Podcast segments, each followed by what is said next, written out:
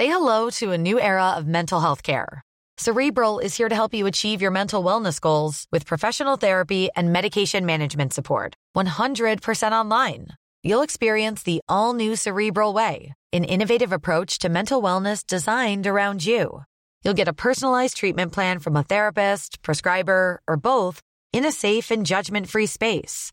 Your Cerebral therapist or prescriber will outline a customized plan with clear milestones along the way so you can get to feeling your best. With Cerebral, you're not alone in your mental health journey. We're here to empower you to live a fulfilling life. So take that first step towards a brighter future and sign up today at cerebral.com slash podcast and use code ACAST to get 15% off your first month. Offer only valid on monthly plans. Other exclusions may apply. Offer ends July 31st, 2024. See site for details.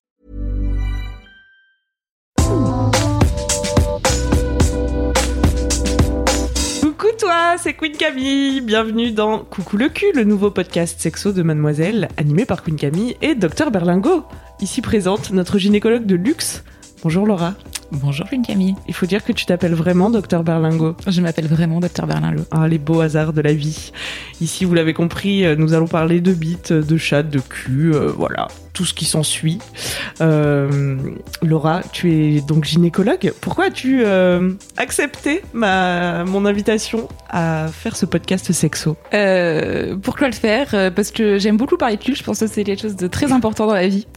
Euh, et puis sérieusement, je trouve qu'on a beaucoup de discours un peu préformés, euh, préfabriqués, euh, traditionnels sur le sur le sexe. Et, euh, et voilà, connaissant votre vision, à Mademoiselle, et particulièrement de toi, on va dire un peu plus féministe, un, petit peu plus inclusive, un peu plus ouverte sur la sexualité, ça me paraissait vachement important de de parler de sexe avec vous ici. Sans tabou et sans préjugés. Trop bien. Eh ben, je suis ravie de t'avoir à mes côtés, euh, puisque contrairement à moi, tu as des connaissances scientifiques. Donc nous allons pouvoir ne pas raconter de bêtises. Nous Euh, allons essayer. Pourquoi ce podcast sexe aussi Parce que parce que c'est pas facile d'en parler autour de soi quand on se pose des questions. On sait pas toujours à qui s'adresser. Et eh bien, nous sommes là pour ça. Le N'hésitez principe pas est simple. Oui, vous nous appelez, vous nous posez votre question, une question sur le sexe qui vous turlupine la pine. Et le docteur Berlingo et moi-même tenterons d'y répondre avec entrain et précision, n'est-ce pas? Tout à fait. Je vous propose donc d'ouvrir ce premier podcast, cette première émission, avec une première question. Nous avons Ella au téléphone. Bonjour Ella. Bonjour Camille. Tu as quel âge Ella? Tu nous appelles d'où? Euh, alors euh, j'ai seulement 14 ans et euh, j'appelle euh, vers euh, le sud-ouest de la France. D'accord. Et tu avais une question qui concerne la première fois. Euh, oui, euh, pourquoi euh, on met un âge minimum euh, à une première fois? Hum, Y a-t-il un âge minimum? C'est quoi pour toi l'âge minimum qu'on met à une première fois? Euh, Pour, euh, en tout cas, quand on est, quand on est dans la société, ça serait euh, à peu près de la majorité, vers les 18 ans. Je dirais plus les moins de 16 ans, ça dérange à peu près euh, tout le monde. D'accord. Euh, alors déjà, je sais pas, euh, Camille, ce que t'en penses, mais je pense que ce serait bien de parler un petit peu de ce que c'est la première fois. Mhm. Euh, parce que pour toi, c'est quoi la première fois? C'est une pénétration Non, non, la première fois, ça peut, ça peut être euh, sans pénétration parce que euh, en soi, s'il y a, ben, s'il y a pénétration, ça veut dire que les couples euh, homo euh, lesbiens, euh, Oh là là. c'est-à-dire qu'elles n'auront jamais de première fois. Donc non, la première fois, c'est faire la première fois quelque chose de sexuel, même sans pénétration. Nos auditrices sont si ouvertes d'esprit et si informées. Ouais, c'est vraiment super de dire ça à 14 ans. hein. Je suis assez impressionnée. C'est vrai que c'est Euh, bien de le préciser. La première ouais. fois, c'est pas forcément euh, la première fois qu'un pénis rentre dans le vagin. C'est une vision assez euh, hétérocentrée des choses, n'est-ce Ouais. pas? Euh, il peut y avoir plein, de- enfin déjà il y a plein de premières fois. Euh, il y a une vie sexuelle qui est euh, parfois longue et parfois courte avant cette première fois-là euh, de la pénétration. Effectivement, quand tu dis le, que on- dans la société on dit que c'est à peu près 18 ans, euh, en fait c'est drôle parce que il y a eu des études là-dessus et euh, en 2010 euh, l'âge médian du premier rapport sexuel c'était 17,4 ans chez les garçons et 17,6 ans chez les filles. Et en fait c'était, on parlait pour le coup de pénétration d'un pénis dans un vagin. Mhm. Et donc, on dit âge médian, c'est-à-dire que la moitié des personnes l'ont fait avant 17 ans. Et la moitié Donc, ne l'a et pas la fait. moitié ne l'a pas fait. Et le fera peut-être bien plus tard. Mhm. Donc c'est pas une norme en tout cas. peut-être d'un point de vue légal, c'est sûr que là, on va trouver des limites. Après, c'est sûr que euh, aussi j'ai vu que maintenant euh, un rapport sexuel avec mineur, c'est plus un crime. C'est pas, tout... ouais, pas tout à fait ça. Effectivement, on a pas mal parlé ces derniers temps du consentement sexuel euh, en France euh, par rapport aux histoires qu'il y avait eu euh, de est-ce qu'on peut dire que c'est un viol, pas un viol. Euh, il y a eu beaucoup de, de, débats législatifs autour de ça. Je pense que c'est pas tellement le sujet de ta question. En gros, je pense que ce dont il faut se souvenir à propos de ça, c'est que globalement, un majeur de 18 ans ne devrait pas avoir de rapport avec un mineur de moins de 15 ans. C'est la limite qui a été donnée en France. Il faut savoir que cette limite, elle est différente dans tous les pays d'Europe. En Espagne, par exemple, c'est 12 ans. Hein, donc il n'y a pas euh, vraiment de normes, mais en, en, France, on a dit 15 ans parce qu'il fallait bien mettre une limite. Euh, mais ça, ça concerne pas du tout euh, des gens qui seraient euh, tous les deux euh, mineurs. C'est-à-dire que oui. deux personnes de moins de 14 ans peuvent avoir des rapports sexuels ensemble euh, dans la limite du consentement, évidemment, si les deux sont, voilà. sont d'accord et ont envie de le faire il euh, n'y a pas de, limite euh, légale sur l'âge du premier rapport sexuel. Euh, je pense que d'un point de vue médical, si on peut dire, il n'y a, pas d'âge minimum. Évidemment, il y a un tout un, spectre entre l'enfance et l'adolescence et l'âge adulte. Euh, on passe de l'un à l'autre, mais on n'y passe pas avec des espèces de seuils où on pourrait dire bah, on est enfant jusqu'à 10 ans, on est ado jusqu'à 16 ans, et puis on est adulte à partir de 16 ans ou je ne sais quoi. Euh, on sait très bien que selon les sociétés, euh, c'est très différent, les âges sont très différents. Je pense que l'âge du premier rapport sexuel, il dépend avant tout de sa propre maturité euh, euh, physique et psychique. C'est sûr qu'il y a, pour un enfant, enfin, je, je pourrais pas dire que 8 ans, c'est un bon âge pour avoir un rapport sexuel. Effectivement, tu n'as pas du tout la, maturité physique et psychique euh, pour, pour avoir des rapports. Mais après, cette maturité-là, elle est différente chez tout le monde. Et il y a des filles comme des garçons qui l'auront à 12 ans, il y en a d'autres qui l'auront à 16 ans, il y en a d'autres qui l'auront à 20 ans. Et je pense que ce qui doit être le moteur premier, c'est vraiment le désir, c'est d'avoir envie de le faire et de se sentir assez à l'aise avec quelqu'un euh, pour le faire. Bah après, c'est vrai que dans la bouche des parents, c'est peut-être de là que te vient cette idée aussi. C'est souvent le plus tard sera le mieux. Oui, voilà. Ouais. Mais euh, oui, c'est sûr qu'il euh, faut déjà avoir la maturité et être conscient de ce que c'est. Et toi, est-ce que c'est une question qui, que tu te poses personnellement? Est-ce que toi, tu te demandes si c'est le bon moment pour toi? Euh, Non, moi, pour moi, j'ai toujours pensé depuis toute petite que ça se fera quand ça se fera.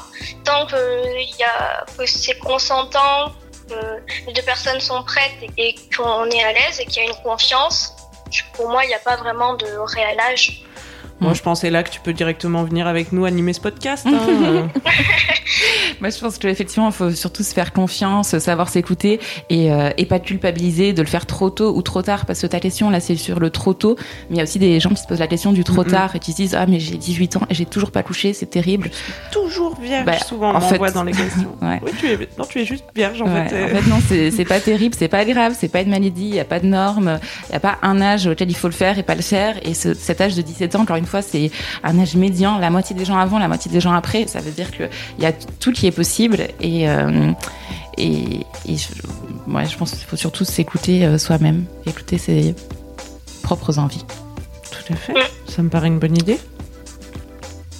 Bon, je vais faire mon petit point gynéco. Euh, par contre, la première fois, ne pas oublier euh, la contraception et le préservatif. Parce que euh, qu'on est 14, 15, 16 ou 20 ans, euh, les IST, ça existe. on tombe enceinte, surtout quand on est jeune. Parce que quand on est jeune, on a des ovaires qui marchent très très bien. Euh, mieux qu'à 35 ou 40 ans. Euh, donc euh, voilà, faut pas hésiter euh, à en parler euh, avec des personnes qui sont qualifiées pour le faire. ça peut être au planning familial, ça peut être au lycée, au collège. Il y a des infirmières qui sont là pour ça un médecin généraliste, une sage-femme, un gynéco. Euh, vous pouvez prendre rendez-vous. Il n'y a pas d'âge minimum pour prendre rendez-vous. Vous pouvez prendre rendez-vous toute seule. Vous n'avez pas besoin d'aller avec vos parents ou avec euh, être accompagné de je ne sais qui. Hein. On peut prendre un rendez-vous en étant mineur. Et, euh, et, voilà, je pense que c'est bien de pouvoir en parler euh, parce qu'on peut aussi répondre à d'autres questions euh, plus générales telles que celles que tu viens de poser. On ne s'arrête pas forcément euh, à la prescription de la pilule. On peut parler de tout ça aussi. Est-ce que ça répond à ta question, Ella? Oui, ça répond à ma question. Et aussi, je voudrais aborder le sujet parce que euh, euh, c'est aussi ce, ce, plutôt cet âge minimum ou maximum. En fait, l'âge minimum est plus pour les filles. Euh, toujours cette idée de slut shaming. Parce que euh, je peux voir que même ça soit vrai ou faux, dans, dans mon collège, il y a plein de rumeurs qu'une mmh. fille a couché avec machin ou quoi. Et quand c'est un, un, garçon, bah, tout le monde s'en fout. C'est toujours cette idée que la femme doit être pure, qu'elle ne doit pas faire de choses. euh, Comment toi tu réagis quand t'es témoin de ce genre de slut shaming? Bah, euh, personnellement, j'en ai été victime. Bah, j'ai jamais rien fait, mais comme je suis quelqu'un d'assez ouvert, ça dérange pas mal de personnes. Ou autrement, quand je vois, bah, par exemple, il y a une euh, fille, elle avait envoyé une photo à un garçon qui l'a fait tourner dans, le tout collège, dans tout le collège, et moi je l'ai défendu, même si je la connaissais pas, parce que euh, tout le monde a inventé son histoire, alors que la vérité, c'est qu'elle a envoyé et que le garçon euh, l'avait partagé. Je pense que c'est très important ce que tu dis, hein, qu'il y a plein de gens qui peuvent se reconnaître euh, là-dedans, qui l'ont expérimenté. Et, et ce que tu décris, ça se voit à tous les niveaux. hein. Il y a, on est pareil, pour le coup, 30 ans ou 40 ans, euh, c'est toujours euh, mieux vu euh, d'avoir de multiples rapports sexuels quand t'es un homme que quand t'es une femme. Mais peut-être le plus âgé, on est plus paré à ça et plus prêt à y répondre. Et que à 13, 14 ou 15 ans, au collège, au lycée, ça peut faire beaucoup de mal euh, de, de subir ça. Et donc, j'ai j'ai pas de solution miracle à proposer, mais euh, c'est important d'en parler. Et, euh, et je trouve ça juste top que tu aies pris euh, la défense de cette fille que tu connaissais pas. Vraiment, c'est euh, super. Et, euh, c'est grâce à des prises de conscience comme ça, c'est grâce à des choses qui sont dites comme ça, et plus, plus les gens en prennent conscience, et plus euh, ils peuvent défendre les autres, moins je pense que cette idée sera présente euh, dans la population. Est-ce qu'il y a eu de la- des réactions euh, dans ton collège de la part des, des profs, de la CPE Euh, non, j'ai remarqué que dans les collèges, euh, tout le monde était au courant, les adultes, bah, tout le monde en parlait, mais ils faisaient euh, comme si rien se passait. Ça a été Hmm. la déléguée de la classe de cette fille qui a dû en parler, et, et voilà, et ça s'est calmé. mais autrement, tout, le- enfin, tout le monde en parlait, et même les, les, euh, les surveillants, ils sont très proches des élèves et entendaient, mais ils n'ont jamais réagi. Il lui est rien arrivé donc à ce garçon Non, qui a fait euh, tourner la rien photo. arrivé. J'ai remarqué que, euh, on, je sais pas vraiment le nom du garçon, mais même euh, dans d'autres cas, le, le mec, il était, il était limite félicité. Quoi. Ouais, t'arrivais à avoir une photo nue, t'arrivais à coucher avec cette fille. Et la fille, c'était tout le contraire, on l'a dénigrée. C'est toujours euh, se sextiser. En tout cas, petit point euh, revenge porn, puisque c'est de ça qu'il s'agit. Mm. Euh, si vous envoyez des nudes euh, à un copain, si vous envoyez des photos de vous dénudés ou nus, ça peut être pas mal de, par exemple, ne pas montrer votre visage, car on ne sait jamais à quelle fin ce contenu peut ensuite être utilisé. Malheureusement, ouais. Après, c'est vrai que c'est pas votre faute non plus. Si jamais, si jamais quelqu'un se retrouve euh, en possession d'une photo à vous euh, qui, qui tourne comme ça, euh, c'est- pas plus facile à dire qu'à faire, mais il faut vraiment essayer de pas culpabiliser. Et c'est pas la fin de votre vie. Ça va être un moment qui va être difficile, mais euh, c'est pas la fin de votre vie. Et ces gens, ils doivent être punis. Il faut pas hésiter, effectivement, à en parler autour de vous, en parler aux adultes et faire comme tu fais toi, leur dire mais non, c'est pas normal. Et cette personne-là doit pas rester impunie. C'est ça le pire parce que t'as une personne qui donne, euh, qui a une énorme confiance envers la personne et la Mm. détruire. Et puis après aussi, si euh, s'il y a cette idée de revenge porn, on peut porter plainte. Euh, même si euh, j'ai entendu des témoignages que euh, parfois euh, certains euh, policiers ou gendarmeries euh, Mm. ne trouvent pas ça assez grave pour qu'il y ait euh, Mm, mm. une suite euh, pour un procès ou, ou autre. Ce truc qui est minimisé euh, par euh, les policiers, voire même les médecins, enfin parce qu'il y a eu aussi euh, des, des mm, plaintes pour viol qui avaient été minimisées par des médecins, etc. C'est vrai, ça existe depuis toujours. Moi j'avais vu une vidéo des années 80 euh, où le policier disait à une femme qui venait de se faire violer, ah mais à cause de vous, bah voilà cet homme, il passe sa soirée au poste alors qu'il pourrait être tranquillement chez lui avec sa femme et ses enfants. c'est d'une violence sans pareil, mais c'est une vidéo des années 80 euh, qui était passée en, en- en grand public, euh, qui à l'époque je pense ne choquait pas le grand monde. Et on voit que là, 30 ans après, quand même, ça choque de plus en plus. euh, un peu plus de 30 ans, euh, ça choque de plus en plus et en fait il faut continuer à en parler et, euh, j'ai bon espoir que bientôt euh, ça n'existera plus et Mhm. que en fait il y aura plus aucun policier qui se moquera de quelqu'un ou qui minimisera l'action de l'agresseur en disant non ben tu l'as bien cherché. Enfin il faut que ce discours tu l'as bien cherché euh, disparaisse, mais euh, on a espoir. Il y a aussi cette idée que, que les hommes sont un petit peu incontrôlables Mm, sur leur sexualité, donc on valorise beaucoup le fait qu'ils aient de multiples relations, de multiples partenaires, et au contraire, on, on, on shame les filles qui en font autant, et du coup, ça rend aussi euh, difficile euh, le fait d'être pris au sérieux parce que oh, bah, c'est bien les garçons quoi. Mm. Une espèce de pulsion irrépressible, comme si on était fondamentalement différents et que c'est ça, les hommes ne pouvaient pas s'en empêcher. Ce qui n'a pas de sens, hein. c'est quelque chose qui est vraiment socialement construit. Tu nous confirmes que les filles aiment le sexe, docteur? Je confirme que les filles aiment le sexe aussi. Merci Ella pour ta question. De rien. Et pour tes réponses. Ouais. Et pour Merci pour tout ce que tu as dit. Tu étais... Merci à vous de m'avoir proposé de participer à ce témoignage. Oh, tu es, tu es l'invité la plus chou euh, de Coucou le cul à ce jour. Et si tu as d'autres questions, tu as gagné.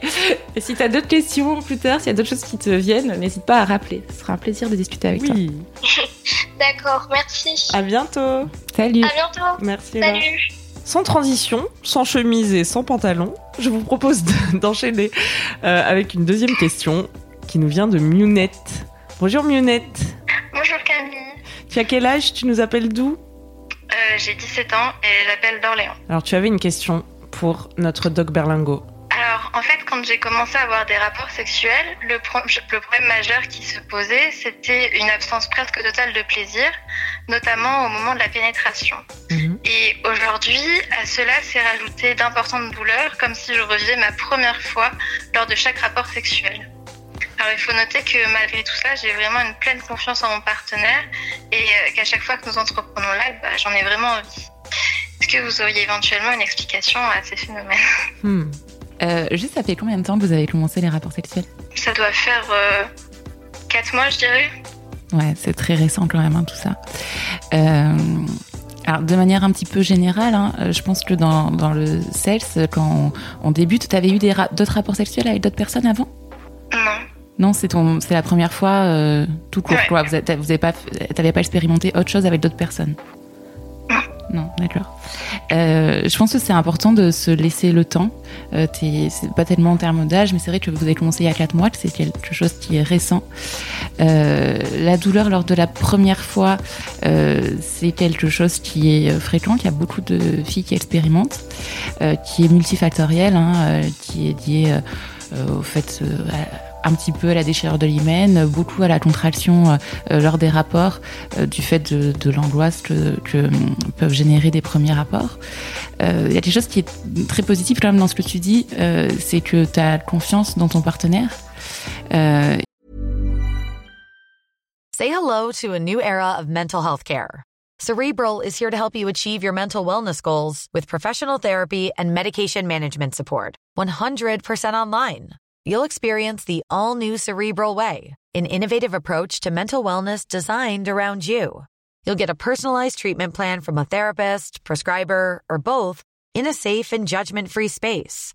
Your Cerebral therapist or prescriber will outline a customized plan with clear milestones along the way so you can get to feeling your best. With Cerebral, you're not alone in your mental health journey. We're here to empower you to live a fulfilling life. So take that first step towards a brighter future and sign up today at cerebral.com slash podcast and use code ACAST to get 15% off your first month. Offer only valid on monthly plans. Other exclusions may apply. Offer ends July 31st, 2024. See site for details. et que tu as l'air plutôt à l'aise avec lui, si j'ai bien compris. Oui. Ouais. Et du coup, tu as pu lui en parler de ses douleurs Oui, oui, bah oui, oui, on en parle et il s'inquiète lui aussi. Il s'inquiète. C'est au moment de l'intromission que t'as mal C'est quoi, l'intromission C'est quoi l'intromission euh, L'intromission, c'est. Ça a l'air bien. moment- c'est au, au moment où, où débute le rapport sexuel. C'est vraiment euh, la douleur, enfin, quand, quand le pénis rentre dans le vagin. Est-ce que c'est à l'extérieur que t'as mal au moment où ça rentre Bah, en fait, c'est ça plus dépend. profond Des fois, oui, c'est le cas, et des fois, c'est assez neutre, et euh, la douleur commence après, en fait. Ouais. Donc, euh, c'est un peu bizarre. Pour répondre, enfin pour que, informer un petit peu tout le monde aussi, hein, il y a plusieurs types de douleurs pendant les rapports. Euh, il y a quelque chose qui est très fréquent euh, au moment de ce qu'on appelle l'intromission, où le pénis rentre dans le vagin, euh, c'est le manque de lubrification. Euh, et ça, ça concerne tout le monde, hein, quel que soit son âge. Euh, après, ça dépend un peu de voilà de la contraception ou pas, euh, du moment de ta vie sexuelle, du moment de ton cycle, etc. Mais ça concerne beaucoup de gens. Et pour ça, il faut pas hésiter à mettre du lubrifiant. On en trouve très facilement en pharmacie et même euh, les grandes surfaces. voilà, du lubrifiant qui est compatible avec le préservatif si vous prenez des préservatifs. Mais ça, il faut pas hésiter parce que ça, manque souvent la lubrification naturelle et, et c'est pas grave. Ça veut pas dire que t'as pas de désir, ça veut pas dire que t'as pas envie. C'est juste qu'on mouille pas de la même manière tout le temps. Ça, je pense que c'est déjà un truc qui est important à dire. Euh, ensuite, pour les douleurs qui peuvent être plus profondes, euh, clairement, je pense que c'est le genre de choses qu'il faudrait éventuellement discuter euh, en consultation euh, avec euh, un gynéco, une sage-femme, un médecin généraliste qui puisse t'examiner. Il y a plusieurs raisons possibles. Enfin, la, plus fréquente et surtout au début des rapports sexuels, c'est juste de la contraction, on va dire un petit peu, et le, temps que ton corps s'habitue à avoir des rapports. mais après, il y a aussi d'autres pathologies qui sont possibles, qui existent. Moi, je, je cherche une formulation euh, fleurie à la question que je me pose, mais est-ce que ça peut être aussi euh, que que c'est trop fort, quoi, trop violent ou trop trop rapide, trop profond, trop trop trop picot ou est-ce que justement vous y allez tout doucement parce que vous savez que c'est prudent. Enfin, on fait attention justement parce qu'on sait que ça peut être douloureux et du coup, euh, enfin, j'ai pas du tout l'impression qu'on y aille du coup, juste... ou quoi que ce soit. Mais t'as des, as des douleurs que pendant les rapports ou euh, en dehors aussi parfois? Ou c'est vraiment que au moment du rapport? Non, c'est vraiment euh, au moment du rapport. Et j'imagine que la difficulté à prendre du plaisir, elle vient se lier à cette question-là. Bah oui, c'est sûr. Enfin, des fois, la plupart du temps, ça fait tellement mal que bah, du coup, on est obligé d'arrêter. Et... Ouais. Et est-ce que une question subsidiaire. Est-ce que tu te masturbes? Bah, J'ai essayé et en fait le truc c'est que j'ai, enfin, j'ai aucun plaisir à le faire et enfin j'arrive pas à trouver euh, les zones euh, érogènes etc. Enfin je, j'arrive pas. Alors c'est pas grave, ne hein, te, mets pas la pression. Là j'ai l'impression que. Enfin ne, t'angoisse pas parce que tu n'y arrives pas, hein, c'est normal. Euh, il faut du temps pour se découvrir, il faut du temps pour se connaître. Euh, pour se connaître soi-même et se connaître à deux. Et euh, c'est vrai que ce que tu décris, Enfin, c'est peut-être juste une méconnaissance pour l'instant euh, aussi de ton anatomie et de ce qui peut te faire plaisir. notamment, là on parle beaucoup de pénétration, mais ce qui fait le plus plaisir quand même aux femmes, c'est le clitoris. Il y a beaucoup de femmes qui n'arrivent pas à jouir juste avec la pénétration vaginale. Donc je sais pas si vous prenez assez de temps pour des préliminaires ce qu'on appelle des préliminaires, mais qui font juste complètement partie de l'acte sexuel. Être au début, à la fin. Au milieu. Voilà, au milieu, euh, pendant, après. Euh, Qu'est-ce que tu en penses? Enfin, quand tu, vous, C'est des choses que vous faites à deux? Oui, oui, vraiment. Enfin, euh, moi, j'ai vraiment l'impression qu'on prend le temps de le faire, on, on, essaie vraiment de faire les choses bien. Et euh, c'est pour ça que je ne comprends pas en fait tout ça bien. Parce que j'en ai à la fois très envie, on prend le temps euh, sur tout ce qui est préliminaire, etc. Mm. Et pourtant, euh, il y a cette absence de plaisir au moment de la pénétration, en fait. Euh, enfin, ou même si c'est juste en masturbant, ça, ça marche pas non plus. Et le reste, alors pas en te masturbant, mais avec lui, ça te fait plaisir? Quand s'il met des doigts, s'il te fait un cunilingus, ça te fait plaisir ça? En général, oui. Des fois, c'est assez neutre en fait. Mais sinon, ça va. Moi, je, je, pense que c'est quand même, enfin, ce que tu décris, hein, ça m'a l'air quand même d'être une histoire de temps et de et de, de continuer, enfin, de, à essayer de te connaître, euh, de prendre le temps dans votre relation de vous connaître ensemble et te connaître. Je vais, je vais le répéter, hein, mais je pense que ça passe vraiment par la masturbation. Je pense que c'est vraiment important. Euh, et il y a plein de choses à, à essayer. Enfin, je type de masturbation, euh, petit aparté. Euh, c'est vraiment un moment où tu peux être toute seule et où il y a absolument personne qui te juge. Euh, tu peux avoir tous les fantasmes que tu veux, tu peux tout imaginer. Tu peux utiliser tes doigts, des objets. Il n'y a vraiment pas de, limite, je pense, à avoir et pas non plus d'idée de, performance à avoir. on se met beaucoup en tête qu'il faut euh, que l'acte sexuel doit amener euh, à un orgasme avec un grand O, euh, c'est une espèce de feu d'artifice absolument fou. c'est quelque chose qui vient souvent plus tard avec le temps. Il y a plein de femmes qui décrivent qu'elles n'ont jamais connu d'orgasme avant 30 ans. Donc tu vois, tu as 17 ans, ça fait 4 mois que tu as commencé les rapports. Ouais, la vie est longue. Hein. Ouais. Et la vie est longue, les partenaires peuvent être nombreux. C'est vrai. Et je dis pas que c'est la faute de ton partenaire, hein, je dis pas du tout ça, mais, euh, mais tout au long de ta vie, tu auras des expériences qui sont différentes. Et je pense que l'idée de pas se mettre de, de pression euh, et de découvrir au fur et à mesure, de voir un petit peu ce qui te plaît, euh, ce qui te plaît moins, euh, de d'utiliser euh, d'autres choses que euh, le pénis, la pénétration. si ça te fait mal pour l'instant, peut-être que ça te fait mal maintenant. Et, et en fait, à partir du moment où tu auras tu auras plus l'habitude de, de, mettre des choses dans ton vagin aussi, euh, ça t'aura moins mal parce que tu détendras plus au moment où tu le fais et puis parce qu'il y a quand même un, truc de, de, où le corps s'habitue un petit peu plus. Donc il y a un temps d'adaptation. Bah, pas paniquer euh, si ouais. c'est pas parfait tout de suite. La vie est longue, il y a une marge de progression considérable. Après, euh, effectivement, ouais. un rendez-vous chez le gynéco pour te Pourquoi rassurer. pas? Ça serait et... vraiment pour te rassurer, je pense, parce que ce que tu me décris, enfin, ça me, c'est pas du. En fait, quand tu, à l'heure tu disais où vraiment les douleurs étaient très, très, très intenses. Et, enfin, je veux dire, si, si tu pleures pendant un rapport, euh, va voir un gynéco. Enfin, fais-toi examiner. Euh, juste pour te rassurer et te, te, dire que tout va bien. Mais je, je pense vraiment que à quatre mois de rapport sexuel, c'est pas du tout euh, euh, pathologique ou c'est pas du tout bizarre euh, de ne pas prendre encore vraiment du plaisir. Mm -hmm. après, voilà, faut juste, je pense, différencier la douleur euh, qui serait une douleur vraiment que tu as du mal à supporter euh, et qui te qui t'endilape beaucoup avec juste entre guillemets l'absence de plaisir parce que le plaisir ça vient vraiment avec le temps avec l'expérience. Avec la connaissance de soi ouais. de soi-même. Et c'est vrai que la masturbation pour ça ça peut mm. aider en fait euh, quand on est à deux parce que se connaître soi-même est important. Pour kiffer à deux voire indispensable. Parce que tu sais il y a des filles qui jouiront jamais euh, avec une pénétration vaginale hein clairement. Hein. Alors, y a, encore une fois, il y a une différence entre ne pas ressentir de plaisir et avoir vraiment très mal. Euh, ça, faut, faut, faut, faire la différence entre les deux. Mais la, la pénétration, c'est pas un, je sais pas, une espèce de baguette magique qui rentre en toi et cinq minutes après tu jouis. Tellement pas. c'est ce que le porno nous montre souvent. Ouais, mais c'est pas ça la sexualité. Est-ce que c'est quelque chose que tu vas envisager du coup de prendre rendez-vous chez un gynéco? Oui, oui, bah oui, bien sûr. Mais euh, c'est vrai que pour l'instant, c'était plutôt compliqué, même de, moi, de me l'admettre. Et du coup, euh, c'est aussi pour ça que ça t'appelle m'aide, en fait. Parce que d'en parler à quelqu'un d'autre qu'à mon copain, c'est le premier pas, en fait, pour moi, euh, avant d'aller chez le gynéco, réellement. Bah, avec plaisir. Est-ce que tu, tu, tu, peux pas du tout en parler avec tes parents ou... Bah, en fait, ils sont assez ouverts enfin, sur la question, surtout ma mère, mais c'est plutôt moi, en fait, qui me met des barrières mm. que je devrais pas, je sais bien, mais Enfin, ça me gêne un petit peu, donc. Euh... Bah, ouais. c'est ton droit, hein. t'as le droit d'être gêné et c'est beaucoup plus facile d'en parler à quelqu'un qu'on ne connaît pas, effectivement, et d'où euh, euh, voir un gynéco ou un médecin ou une sage-femme, c'est bien de. Euh, de d'en parler aussi avec quelqu'un qui est neutre et qui est pas dans ta vie, qui te jugera pas, même si probablement tes proches ne te jugeront pas, euh, c'est toujours plus facile d'en parler à quelqu'un d'extérieur, je pense. Camille, mm -hmm. je ne sais pas ce que tu trouves. Bah, je confirme. Je parle moi-même très peu de sexe avec ma mère, avec mes parents. Mes parents sont très gênés par mes articles en général mes vidéos.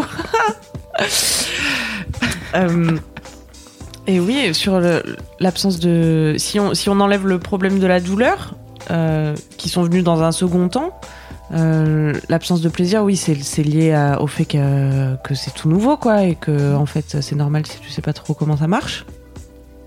Lui aussi, il est débutant, j'imagine. Oui. Mm. Et oui, il faut bien commencer quelque part. Ouais. Voilà. Mais déjà, si vous arrivez à en parler, d'arriver à, à, nous appeler, à en parler tous les deux, je pense que c'est super. Enfin, tu m'as l'air de, de, bien communiquer avec lui et c'est vachement bien. Parce qu'il n'y a que en, en, en parlant et en faisant des choses, en testant des choses, que vous allez voir un peu ce qui vous convient mmh. ou pas, et que vous allez pouvoir avancer ensemble vers le chemin euh, lumineux de la sexualité. Ah, c'est beau.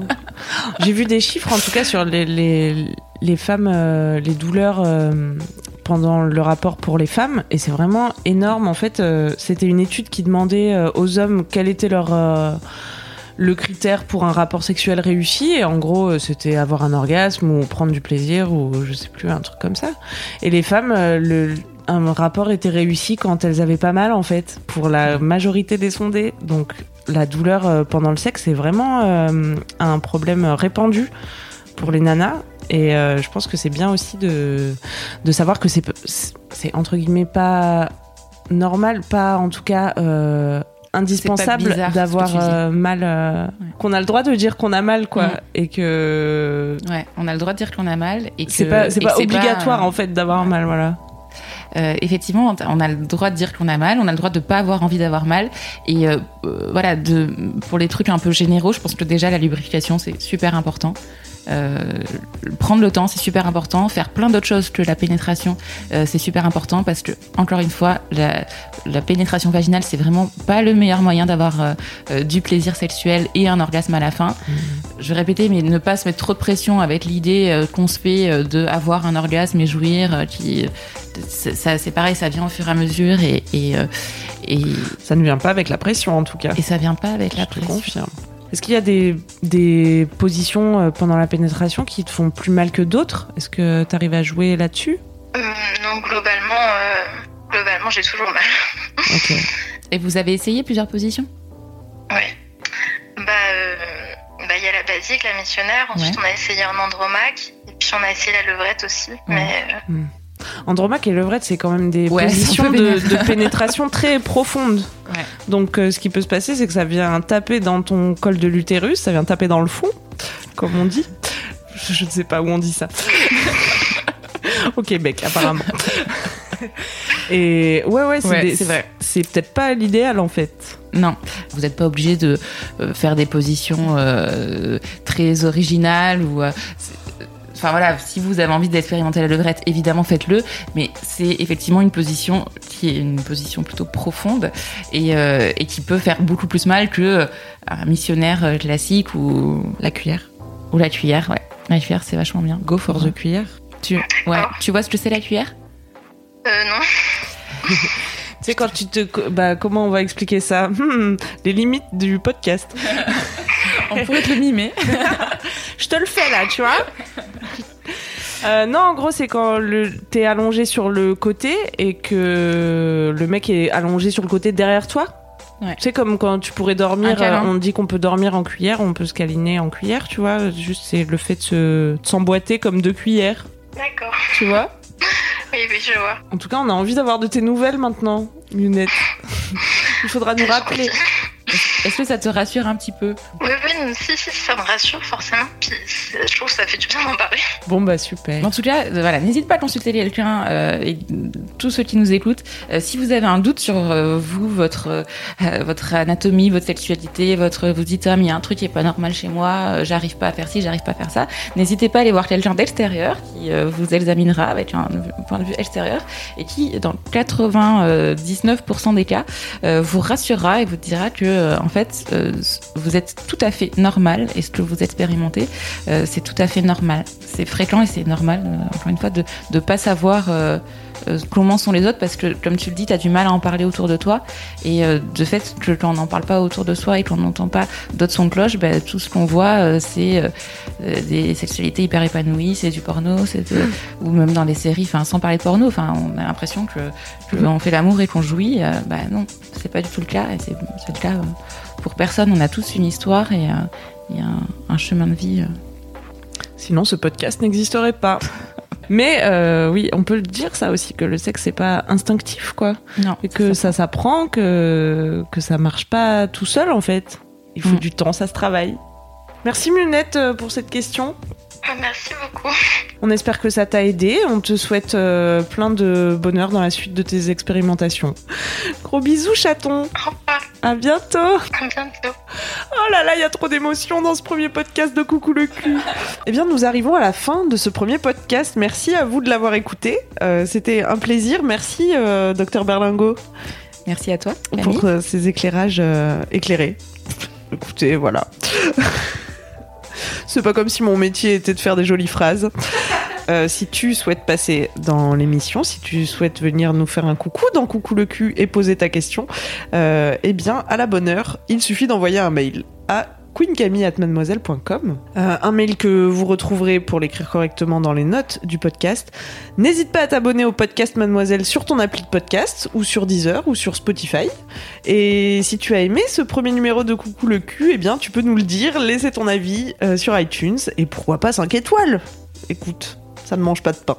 Si vous avez envie de suivre Laura Berlingo, notre euh, dog gynéco de luxe, vous pouvez le faire sur Twitter. C'est quoi ton hâte? Laura Berlinlot. Laura Berlingo, car c'est son vrai nom. Eh oui, c'est incroyable. B-R-L-I-N-G-O. G-O. Et si vous voulez suivre Queen Camille, euh, il faut la suivre sur Instagram. Oui. Elle poste des photos assez rigolotes et des vidéos aussi. Euh, Queen. euh, Queen Camille avec un ouais, K. avec un K. Tout à fait. Car l'autre option était déjà prise.